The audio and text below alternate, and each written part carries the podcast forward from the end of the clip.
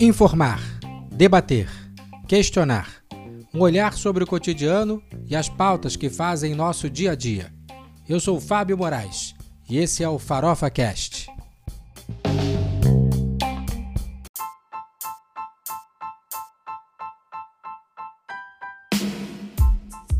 No episódio 1 do Farofa, a gente vai discutir o cenário na indústria do cinema durante a pandemia. O que pode mudar? Quais os desafios? Para isso, convidamos o jornalista e crítico de cinema Francisco Russo, ele que é editor do site Papo de Cinema. Francisco, antes de mais nada, quero agradecer muito a sua participação. Seja bem-vindo ao Farofa Cast. Eu é que agradeço o convite, Fábio. Acho ótimo a gente ter mais essa oportunidade de debater questões que estão acontecendo no nosso cotidiano, né? especialmente com essa pandemia que atinge todo mundo. Então, eu que agradeço o convite. Vamos falar então é, do que você domina, né? Vamos falar de cinema, porque é lógico que a pandemia do novo coronavírus ela mudou a realidade do mundo inteiro, mudou a realidade das pessoas e mudou é, os mercados, mudou as indústrias e o cinema ele não ficaria de fora disso, né? Qual é o panorama atual da indústria cinematográfica, depois de tanto tempo aí sem exibições nas salas de cinema pelo mundo? Devagarinho as coisas vão voltando. Qual é o panorama que você pode dar? Você que está falando direto de Portugal, você que está morando e trabalhando por aí, Francisco. Bom, o panorama no, na indústria cinematográfica, por assim dizer, ainda é de muita indecisão. Então, assim, alguns países está se voltando às salas de cinema, inclusive Portugal reabriu suas salas hoje, por coincidência, mas com capacidade reduzida, com exigência de distanciamento social, com exigência de máscara, com uma série de situações desse novo normal né, que a pandemia impôs a todo mundo. E da mesma forma, a indústria como um todo, a produção de novos filmes, de novas séries, está completamente paralisada a não ser em casos muito pontuais, mas mesmo assim adaptados a essa questão de quarentena, questão de distanciamento. Mas como um todo, a indústria está parada, então não se tem produzido novos filmes, por assim dizer. E isso afeta propriamente o calendário, né? Teve muito filme que foi adiado, justamente porque as salas fecharam, não tinha onde elas serem exibidas, óbvio. Então vão ser adiados, foram adiados para os próximos meses, alguns até para o próximo ano mas também os filmes que estavam sendo feitos, sendo gravados e previstos para estrear mais para o fim do ano, para o ano que vem, também estão sendo todos adiados. Ontem mesmo saiu uma notícia de que o novo Matrix, por exemplo, foi adiado em quase um ano. Ele está em abril de 2021, agora só em 2022. Então, esse é o cenário, é um cenário ainda de muita indecisão, né? porque por mais que agora esteja melhorando essa questão da saída da quarentena em muitos países, mas ainda não se sabe como vai ser esse futuro com o coronavírus e pelo menos enquanto não tiver uma vacina. E justamente até lá todo mundo está tentando se adaptar é, para seguir em frente, né? E o cinema e as séries não é com o cinema e com as séries não é diferente.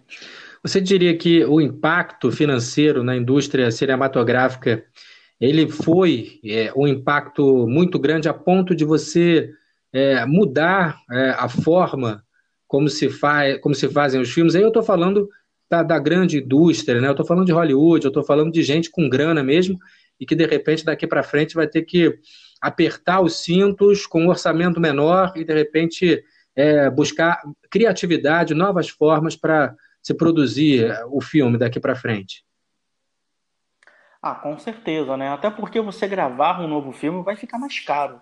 Todas essas exigências de cuidados propriamente pós-pandemia, isso encarecem a produção e tornam até mais lento. O que você gravaria, por exemplo, em cinco semanas, você vai precisar de seis, sete.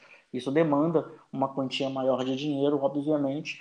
Então, existe, existem essas questões que ainda não se sabe exatamente como vai ser, mas que com certeza vão afetar futuramente. E também o outro lado, né? não só a produção de filmes e séries, mas também as próprias salas de cinema que ficaram fechadas todo esse tempo e, obviamente, tinha os funcionários, tinha aluguel, tinha as contas é, do dia a dia, né, de cada mês, obviamente. Mas agora, mesmo elas reabrindo, elas não estão com essa capacidade plena e vai levar um tempo, né, até as pessoas voltarem às salas de cinema, ao menos como era antes, até por uma questão natural, que é o medo. É, quem não teve o coronavírus tem medo de ter, E, obviamente, nesse processo de volta a uma nova normalidade, é natural que as pessoas sintam um temor de estarem num ambiente fechado com outras pessoas.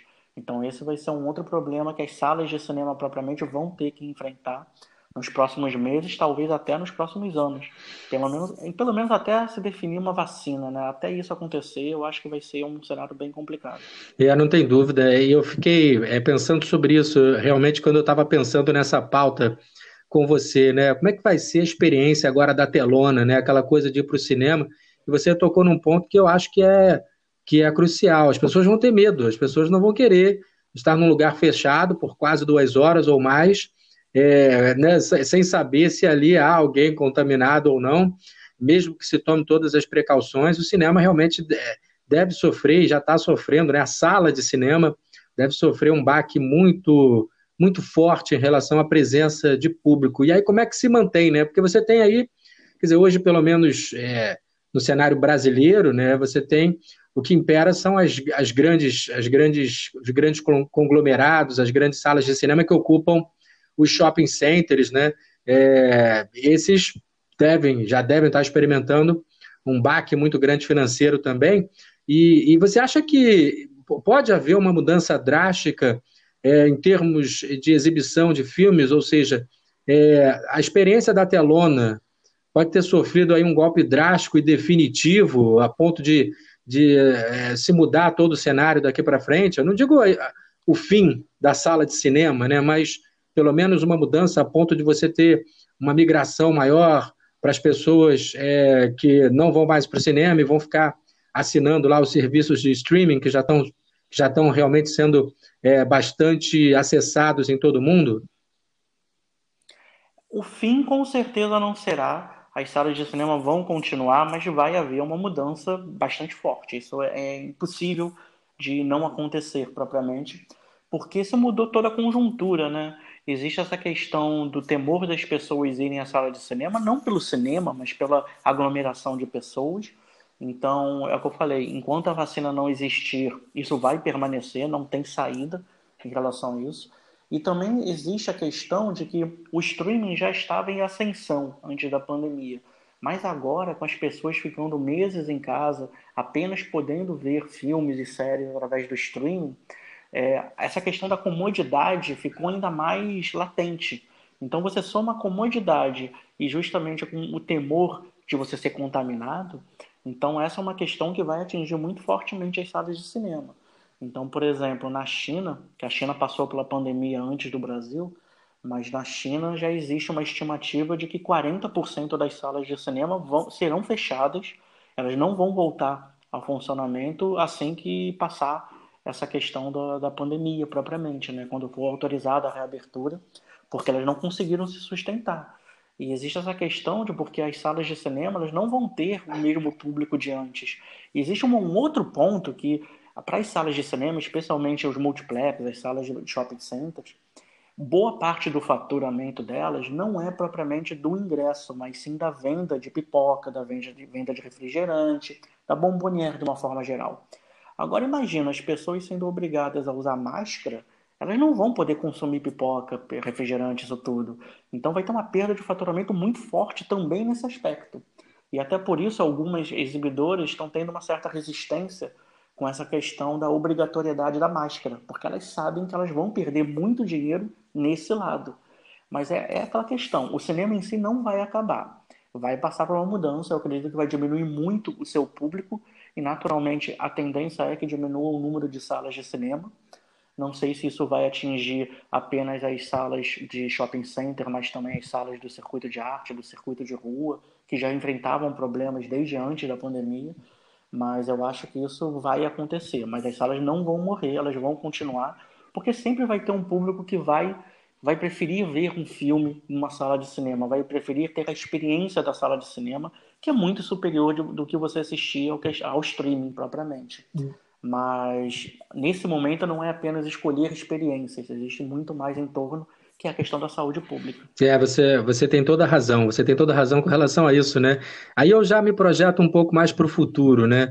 É, imaginando um cenário onde a pandemia já vai estar completamente controlada, é, extinta até mesmo, isso vai acontecer apenas quando a vacina for descoberta, né? Isso vai chegar, esse dia vai chegar, né?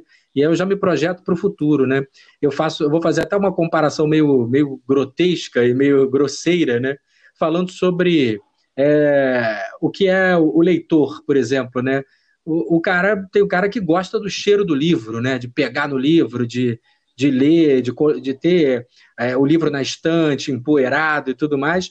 E o que a gente tem percebido é que é, as pessoas têm é, feito muita adesão cada vez mais pelo e-book, né, que tem sido cada vez mais acessado e comercializado, né, tem ganhado muito espaço é, na, na, no mercado, né, do mercado da literatura. E aí você vem, eu, eu faço uma comparação com o cinema, né? Você acha que o cinema, de repente, fazendo uma projeção, uma viagem até, né, é, até uma, uma coisa de futurologia, né? Você acha que o cinema vai virar um espaço é, para o cinéfilo mesmo, para aquele cara que é um apaixonado pelo cinema e a tendência é de crescimento ainda maior do streaming, é um serviço que já estava né, em crescimento pelo mundo. Você acha que o cinema vai virar um espaço exclusivo para o cinéfilo? Eu acho que a tendência é por aí mesmo, porque o streaming, agora, quando a gente fala de streaming, né, mundialmente, o mais popular é a Netflix, mas estão chegando outras plataformas que também vêm forte, né? No Brasil, nesse segundo semestre, vai estrear o Disney Plus, vai estrear a HBO Max, que tem grandes estúdios por trás. Esse é um planejamento deles já há alguns anos e, por acaso, a pandemia potencializou isso tudo. Então já era um caminho que estava meio trilhado para ser seguido. A questão toda é que, justamente, é, enquanto não se resolver a questão da vacina, sempre vai haver essa sombra do possível contágio. E isso vai afetar muito a questão do, do cinema, da sala de cinema em si. Então, a tendência, pelo menos num futuro próximo, pelo menos 5, 10 anos, por, assim, por aí, seria justamente que esse circuito se torne mais dos aficionados de cinema. É óbvio, não vai acabar. Assim como, como você mesmo disse, o livro impresso não acabou com a existência do e-book. Eles convivem perfeitamente, mas tem gente que prefere justamente segurar o livro e tem gente que não tem problema algum de, de ler num tablet, ler num celular. É, são estilos diferentes, são experiências diferentes que vão conviver. Mas agora, por causa da pandemia, a tendência é que a, a experiência do streaming cresça cada vez mais.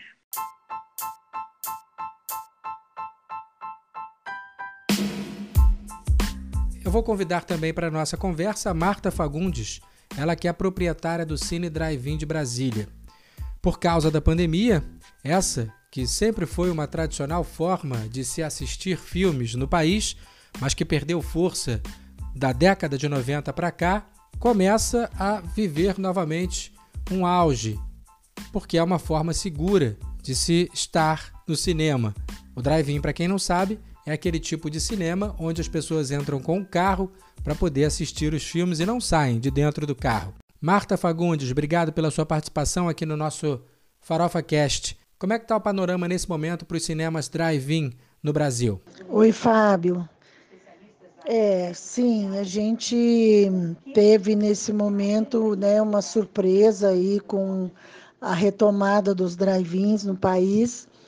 É, em Brasília, ele tem funcionado muito bem. Foi a gente até ficou assim muito assustado com a movimentação inicial, que não era o normal dele. É, nós não conseguimos filmes mais novos na as distribuidoras é, não cancelaram todos os lançamentos, então nós estamos exibindo filmes de 2018, 19, 20, conforme a gente consegue marcar, né? Algumas distribuidoras é, a princípio não liberaram, mas depois começaram a liberar e hoje a gente tem mais ou menos uns 15 títulos aqui na, no cinema para poder serem exibidos até final de julho, pelo menos. E, mas é, a gente está assim, vencendo um momento muito difícil, né? mas é, o que nos deixou feliz foi a retomada do Cine Drive-In no país. A gente estava é, meio esquecido mesmo e, e com um movimento razoável, né? Teve uma época que ele quase fechou, porque estava muito ruim. Depois, em 2015, nós tivemos o, o projetor digital e no mesmo dia que inaugurou o projetor digital entrou o lançamento do filme do Iberê Carvalho, o último Cine Drive-In, e daí para frente o Cine Drive-In foi mudando a cara dele, ele começou a, a, melhorar e a pegar, a gente começou a, a marcar filmes mais novos, lançamentos, e entramos no circuito como os outros cinemas, né? Então isso foi uma coisa que favoreceu bastante a manutenção do Cine Drive-In. E em 2018 eu ganhei um presente de, de Natal da deputada Luzia de Paula.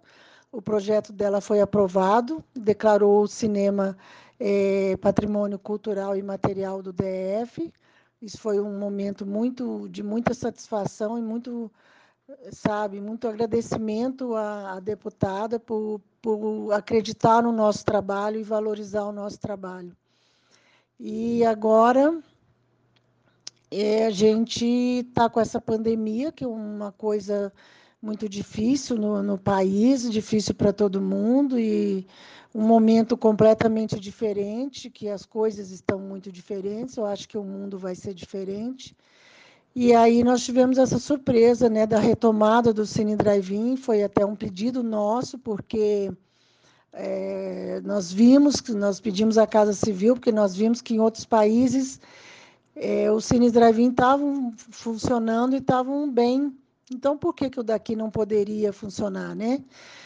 E aí nós, nós tivemos autorização pelo decreto para abrir, não abrimos a nossa lanchonete, abrimos com a metade da capacidade do cinema, estamos colocando apenas 200 é, carros e e, to, e, tomando todos os cuidados e pedindo para as pessoas ficarem dentro do carro, não descer sem máscara quando vai ao sanitário.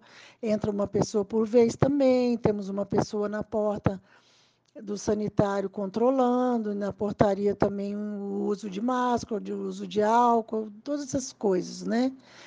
E assim, nós já estamos há mais de 40 dias funcionando e está bem, bem tranquilo, é, não tivemos reclamações e e o movimento cresceu muito, porque por ser a única opção de lazer em, em Brasília. Né? Com a entrada dos shoppings diminuiu um pouco, mas a gente tem boa procura ainda, bem melhor do que quando nós estávamos antes da pandemia. Eu tenho uma curiosidade grande em saber, né? Como é que é a frequência no Cine Drive-In? São pessoas mais jovens que estão curiosas em conhecer um estilo de ver filmes que até então não era conhecido para essas pessoas, ou são pessoas mais velhas, saudosistas, que estão buscando reviver o passado? Muitas pessoas vêm reviver a experiência de, às vezes, de infância ou de adolescência, que vinham muito com os pais. E hoje eu estou assim, bem impressionada com a quantidade de pessoas novas que chegam na, na entrada do cinema e falam como funciona que eu nunca vim aqui. E isso foi uma grande surpresa para mim, porque eu acho que disseminou na cidade a, a questão de, de, ser uma opção de lazer e muitas pessoas começaram a se movimentar. E aí as pessoas que não conheciam tiveram a curiosidade de vir, inclusive. É, teve uma pessoa que disse que tinha medo de vir ao cinema, mas que quando chegou aqui no cinema viu que era muito tranquilo e que tinha gostado muito e que voltaria outras vezes. Então, a gente está tendo assim, um feedback muito positivo, é, tanto, tanto presencial aqui dos, dos clientes, como pelas mídias sociais. E isso tem sido bem bacana para nós, esse, esse feedback, porque é para a gente cada vez melhorar o atendimento ao cliente, né? alguns filmes, às vezes, como eu estou passando agora um filme de Godzilla, tal, que é um filme meio específico para uma idade, né? Tem algumas pessoas que não não gostam muito, mas eu tenho Bad Boys para sempre também, que é um filme já que agrada bastante, né? Então dá uma contrabalançada na, na, na programação. Mas é, foi isso mesmo, a gente notou um, um grande número de pessoas é, saudosistas mesmo, e pessoas novas vindo, tanto jovens como de meia idade, da sua idade, assim, entendeu? Muito bom, viu?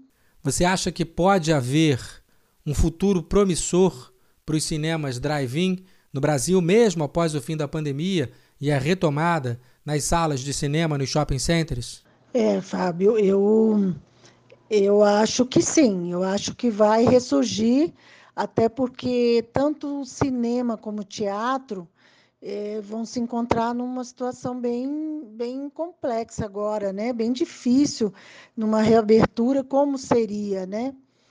Então, eu acho que, independente disso, de reabertura de cinema, o drive-in ele vai, vai aparecer, ele vai crescer como uma solução segura para você se divertir e assistir um filme.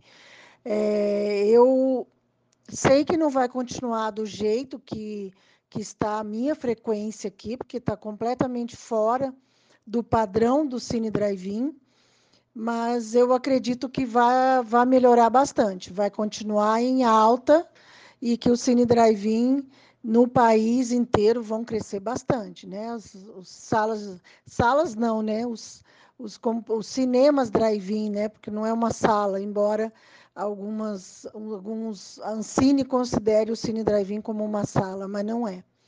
Tá? Então, eu acho que, que vai, vai crescer e que vai permanecer. Eu conheço algumas pessoas que estão abrindo, não só como cinema, mas como shows também, para fazer outros eventos. Mas eu acredito que eles vão perdurar aí por, uma, por um long, longos anos, entendeu? Se virarem cinema mesmo e as distribuidoras derem apoio para esses cinemas, né? Porque eu tive muita dificuldade, muita, muita, por muitos anos, é, de, de distribuidora fechando as portas, né?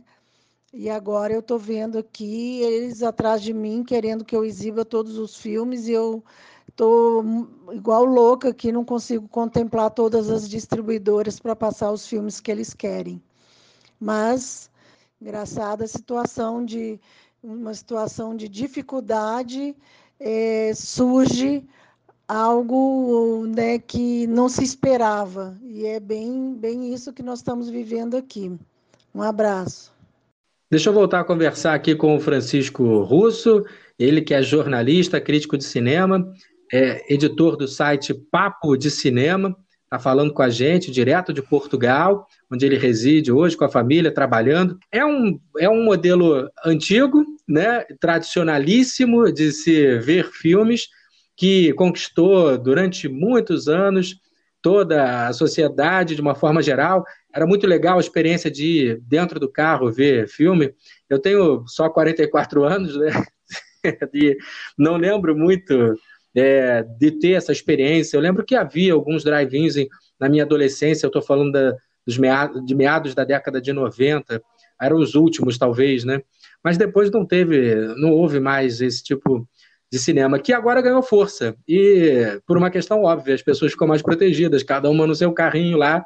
Como é que você enxerga isso aí, Francisco?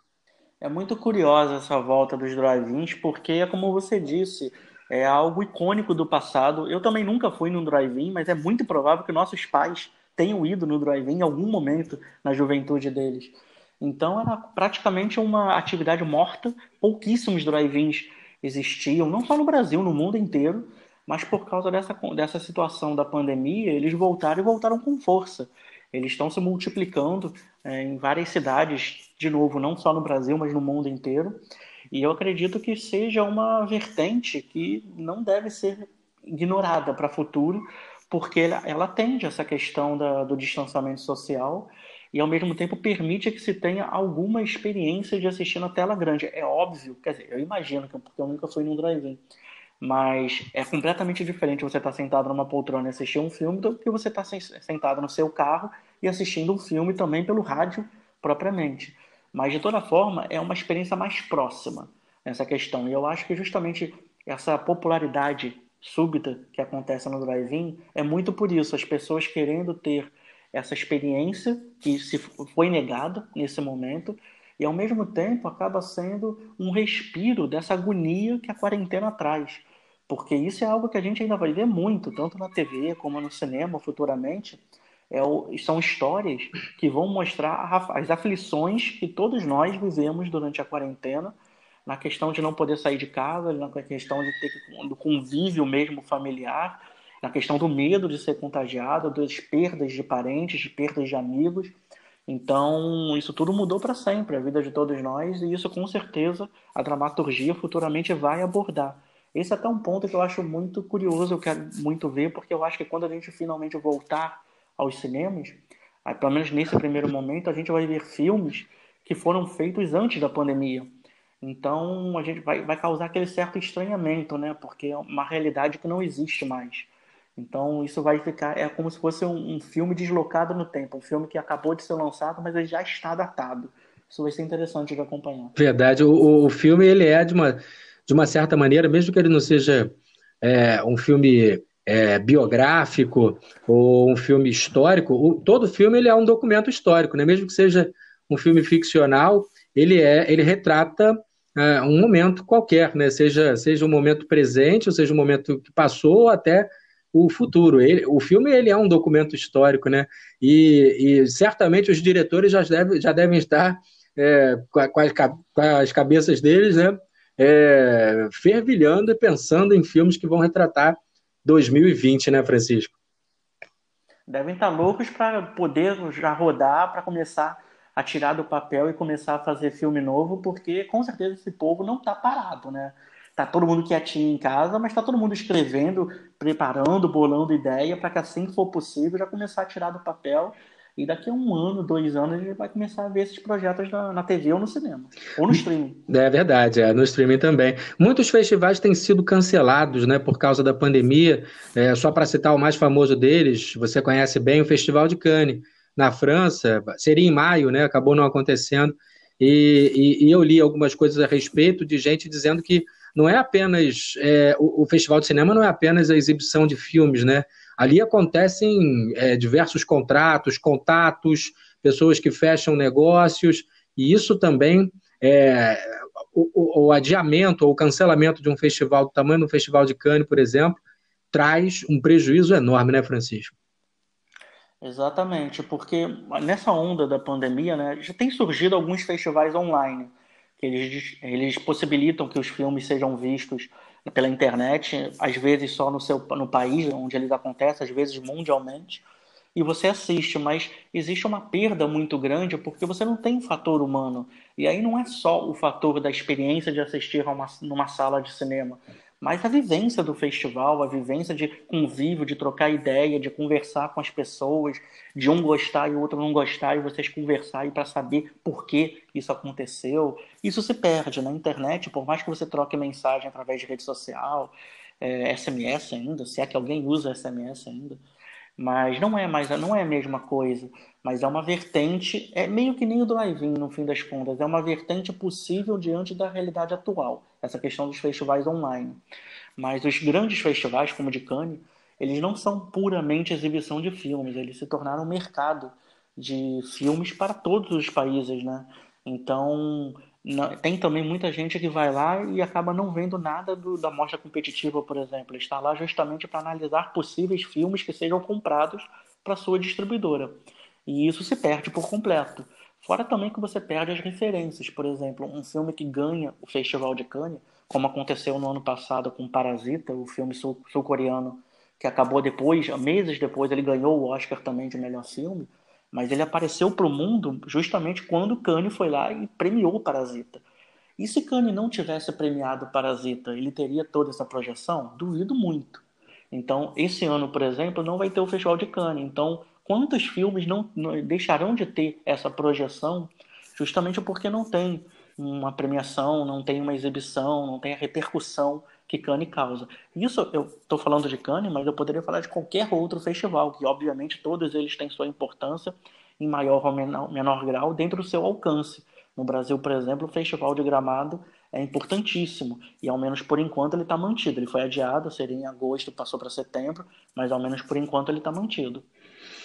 É isso. Francisco, até agora a gente está conversando sobre a realidade do cinema mundial, né? E aí a gente tem que falar também do cinema brasileiro de uma forma mais específica.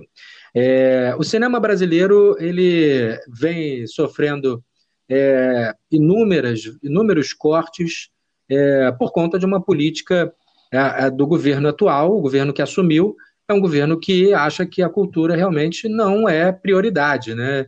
E vem cortando verba é, atrás de verba, não vem dando a importância devida ao cinema brasileiro, ou pelo menos é, não ao cinema que, que a gente está acostumado a ver de tantas boas produções nacionais. Isso já é de um tempo. Aí vem a pandemia e acaba de uma vez né, com todas as, as possibilidades.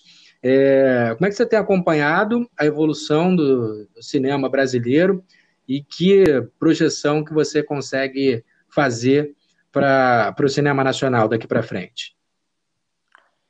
O problema do governo Bolsonaro, na verdade, não é só em você criar editais, você financiar ou incentivar a produção de novos filmes, porque ainda assim existe um dinheiro que é pago, uma taxa que é paga no fundo setorial, que é pago por todas as empresas de telecomunicações do país, que tem por objetivo financiar o cinema brasileiro. Ou seja, o governo não precisaria botar um tostão sequer, porque essa, esse fundo setorial já daria, ele dá muitos milhões todo ano, e ele já poderia ajudar por conta própria o cinema brasileiro a sobreviver.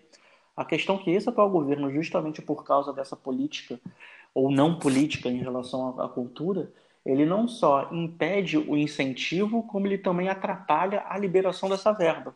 Então, por exemplo, existe uma quantias pendentes do fundo setorial desde 2019 que até hoje não foram pagas e não tem a menor previsão de serem pagas. Então, diante dessa realidade, a pandemia, no fim das contas, para o governo é um grande achado, porque se ele já agia dessa forma antes, agora então que ele tem uma série de justificativas, porque é preciso investir em saúde, é preciso investir. A economia piorou, obviamente, mas é preciso investir em uma série de outros fatores que foram atingidos pela pandemia. Se antes já não havia interesse em investir em cultura, agora menos ainda. Porque agora até existe uma, aspas, justificativa para agir dessa forma. Então, o cenário para a cultura brasileira, na verdade, não só para cinema, né, mas para teatro, para show, é, de uma forma geral, a cultura de uma forma geral é bastante sombrio, também por, por uma questão de que, por exemplo, a gente está falando muito de sala de cinema, mas os teatros também vão ter o mesmo problema, porque é, quando eles voltarem a funcionar, será com capacidade reduzida, vai ser o mesmo temor de aglomeração de pessoas num ambiente fechado, shows é a mesma coisa. Então, esse é um cenário global, por assim dizer, em relação às artes. É, é um cenário bem complicado que eu acho que vai, vai seguir em frente, obviamente, eles vão, vai se buscar uma adaptação diante dessa nova normalidade, assim como o cinema está fazendo propriamente, mas é algo que os próximos meses e talvez anos serão bem complicados em relação a obter financiamento e talvez as coisas só comecem realmente a melhorar de novo quando uma vacina estiver pronta e se puder voltar a algo próximo do que era antes, ao menos em relação a público. A gente já está chegando aqui ao final do nosso bate-papo, que eu estou gostando muito, estou aprendendo demais com você, Francisco, está sendo muito legal esse bate-papo.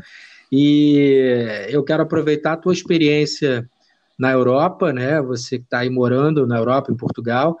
É, como é que você tem vivido essa experiência aí? é, de trabalhar aí? Como é que você tem, como é que está o, o, cenário atual aí da indústria cinematográfica na Europa de uma forma geral? A Europa como um todo agora ela está saindo da pandemia, né?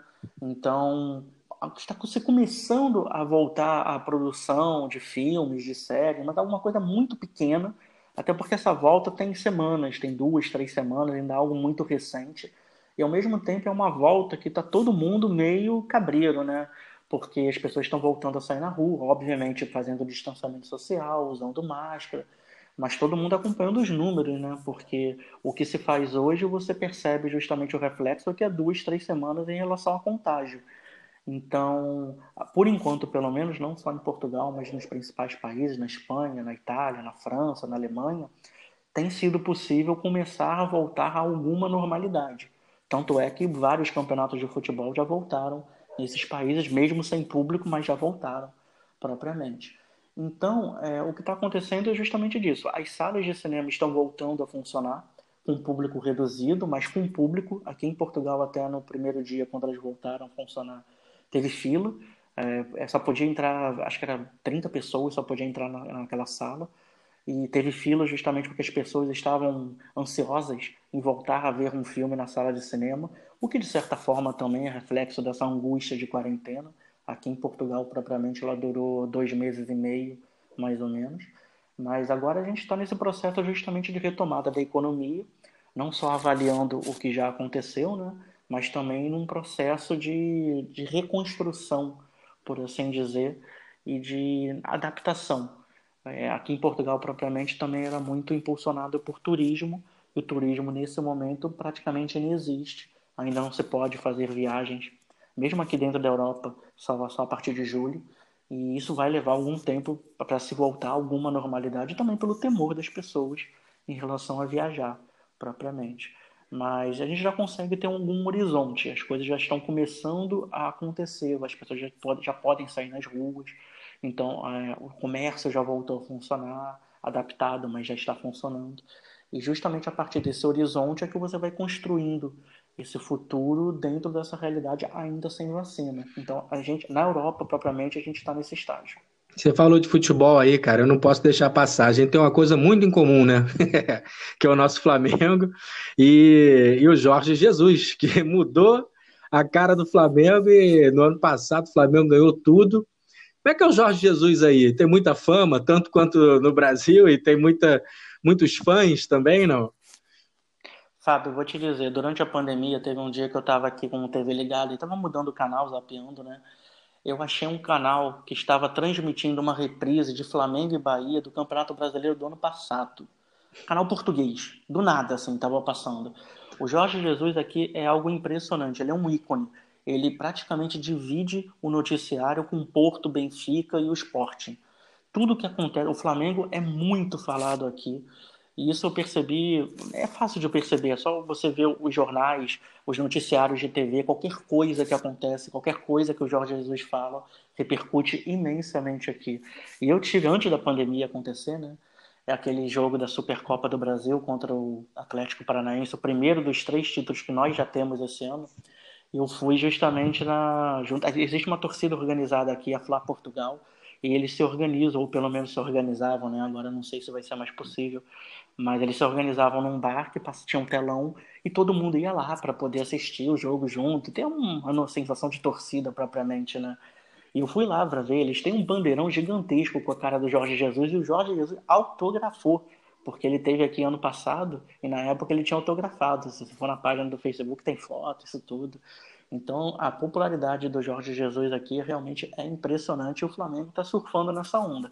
Aqui é de longe o time brasileiro mais falado aqui em Portugal. Sensacional, sensacional. Belo testemunho, belo testemunho. Obrigado pela, pela sua participação.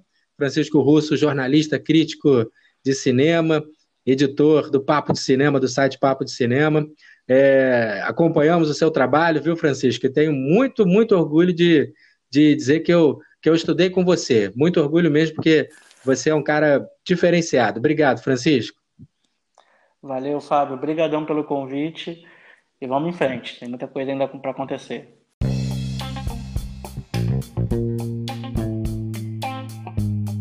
O episódio 01 do Farofa Cast fica por aqui. Espero que tenha gostado. Nos acompanhe semanalmente nas principais plataformas de podcasts e também nas minhas redes sociais. No Facebook, Fábio Moraes com I. No Twitter, arroba Fábio Moraes 75. No Instagram, Fábio Moraes 75. E no LinkedIn, Fábio Moraes com I. Se cuide, cuide dos seus. Seja feliz. Até a próxima!